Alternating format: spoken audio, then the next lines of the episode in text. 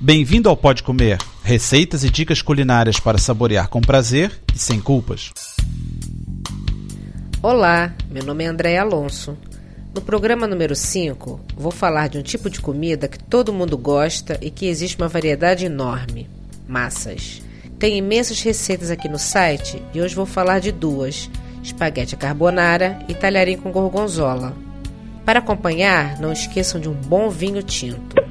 Para o espaguete à carbonara, precisamos de 500 gramas de espaguete, mais ou menos 3 colheres de sopa de azeite, uma cebola grande cortada em rodelas, dois dentes de alho picados, 25 gramas de margarina, 150 gramas de bacon em fatia picado, 175 gramas de cogumelos laminados, 300 ml de natas, que é creme de leite, 3 ovos batidos, 100 gramas de queijo parmesão ralado, sal e pimenta preta moída. Cozinhe o espaguete com água, sal e uma colher de azeite. Ao mesmo tempo, coloque a cebola com o resto de azeite numa frigideira e frite até que ela fique transparente. Junte o alho e o bacon e frite até ficar dourado. Separadamente, dore o cogumelo com a manteiga uns 4 minutos. Junte na mistura do bacon e tente manter tudo quente. Misture as natas, ovos e o queijo num pote grande e coloque sal e pimenta.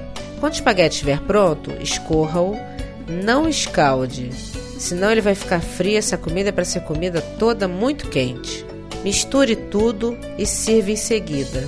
É uma delícia, um dos meus pratos preferidos.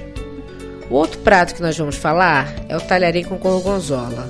Você precisa de 25 gramas de margarina, 250 gramas de queijo gorgonzola, 150 ml de natas, que é creme de leite, 30 ml de vinho branco, uma colher de chá de maizena, um pouco de salsa picada, 500 gramas de talharim, 2 colheres de sopa de azeite, sal e pimenta branca.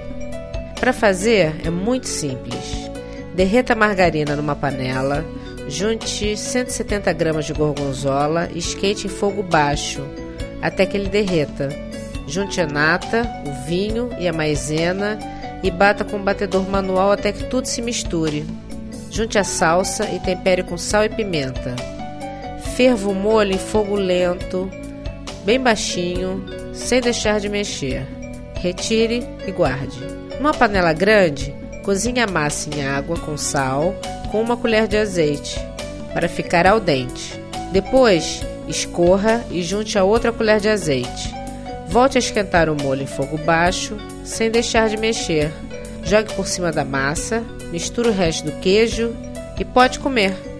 Uma boa semana para vocês, bom apetite e até segunda-feira.